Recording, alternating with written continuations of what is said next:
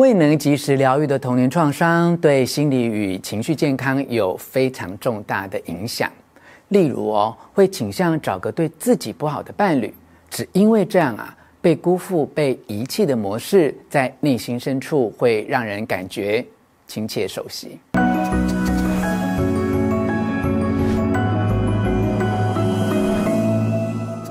我是吴若泉，欢迎来到幸福书房。这几年来啊，完成上百个疗愈个案，追溯当事人啊忧郁或痛苦的根源，都与童年创伤有关。诶，这个发现哦，让我花更多的时间去研究童年疗愈的课题。尽管哦，它是最常被忽略的一环，却是长大后的我们是否能够继续维持身心成长最重要的关键。这次要分享的创伤疗愈手册这本书提到哦，未能及时疗愈的童年创伤对心理与情绪健康有非常重大的影响。当事人哦可能会轮流出现冷漠啊、无感啊这样的情绪啊，或是被恐惧、愤怒、绝望等情绪淹没，甚至受焦虑症或忧郁症所苦。哎。而疗愈童年创伤最重要的是在于平衡，也就是在关注过去伤口的同时，也能够活在当下。其实有时候啊，人要去买菜啊，消化工作上的压力，还要带孩子，这些日常的工作都显得力不从心，和伴侣互动也都可能会令人感到崩溃哦。当焦虑不堪或难熬的心情让脑袋变得一片空白时，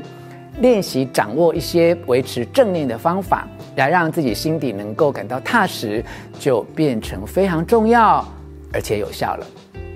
这支影片摘要书中三个重点，有助于你练习自我疗愈过去的创伤，并认真活在当下。一、解开对正念的迷思；二、复杂性的重大创伤；三、善用认知行为治疗。马上来看看第一个重点：一、解开对正念的迷思。正念有助于疗愈创伤，但很多人哦对正念有所误解。书中条列了一般人对正念的五大迷思，并且给予正确的解释。迷思一呀，正念和宗教有关。其实哦，不一定要是佛教徒才能保持正念的觉察力哦。正念就是练习呀，以好奇心不带批判的去自我观察，这是人人都可以实践的技巧啦。迷思二啊，正念就是静坐，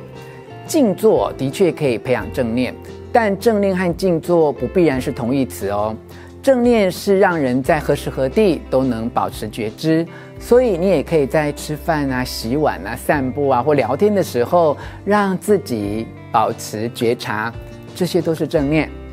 迷思三啊，正念和开悟有关哦。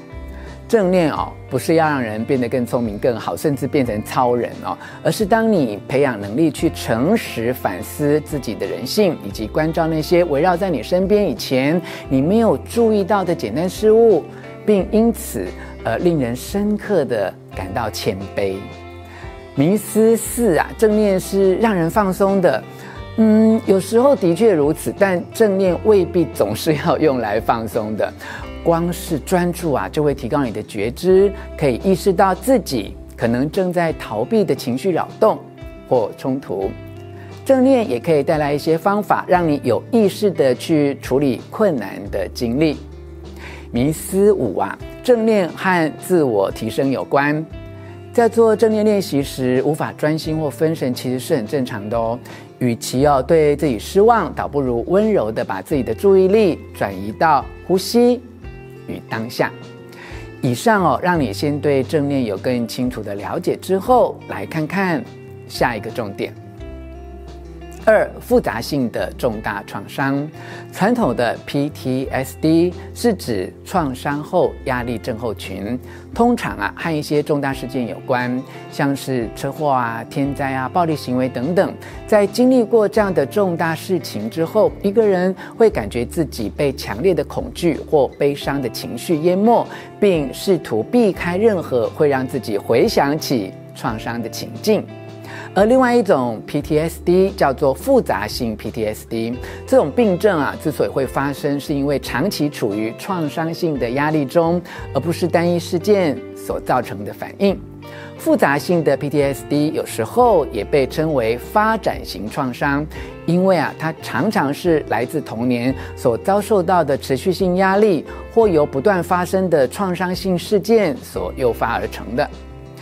一个人如果曾经在童年时遭受大人的忽视或虐待，长大后他们眼中对这个世界可能就是充满威胁与恐惧，并且难以信赖他人，也可能哦会迫使他必须无时无刻的检视周遭是否有潜在的危险，因此而必须他去仰赖一些保护机制以求存活，像是冷漠啊、防卫啊、解离啊等等，来切断自己和具有威胁性的经验之间的连结。在恐惧中成长的童年经验，会影响一个人在认知、情绪、生理等面向的发展。应运而生的后果啊，也会延续到成年，直到他获得必要的支持来疗愈这些伤口。所幸哦，复杂性 PTSD 并不是一项天生性格上的弱点，而是一种从后天累积的压力症。只要你愿意学习相关的知识，深化你对自我的接纳，确实能够减轻复杂性 PTSD 带来的情绪影响。甚至哦，从童年创伤中所造成的伤害痊愈，重新开始新的人生。如果要学习自我疗愈复杂性 PTSD，书中提供很多有效的方法。接下来我再要其中我认为最简便有效的认知行为治疗，提供你参考。三、善用认知行为治疗。认知行为治疗开始于一九六零年代，是由美国精神科医师艾伦贝克。所发展出来的，一直到今天哦，仍被认为是疗愈创伤后 PTSD 最有效的方法之一。简单来说，认知行为治疗是在帮助我们认识自己的想法、情绪、行为三者之间的关系，同时以更确实而且正向的信念替换掉那些扭曲或令人痛苦的想法。例如，负面的信念是：我无法被爱，我不重要，我不值得。我不配活着，我没有归属，我无能为力，我不能相信任何人，我错了。针对这些负面的信念，治疗的关键是用正面的信念取代。例如，我是被爱的，我是重要的，我值得，我应当活着，我有归属，我有能力。现在去爱与信任是安全的，我可以从往事中学习哦。建议你对照以上两种不同面向的信念，开始进行以下的练习，看看上面的负面信念清单有没有哪个让你颇有共鸣，有没有什么其他失真的信念是清单上没出现，但你会对自己说的。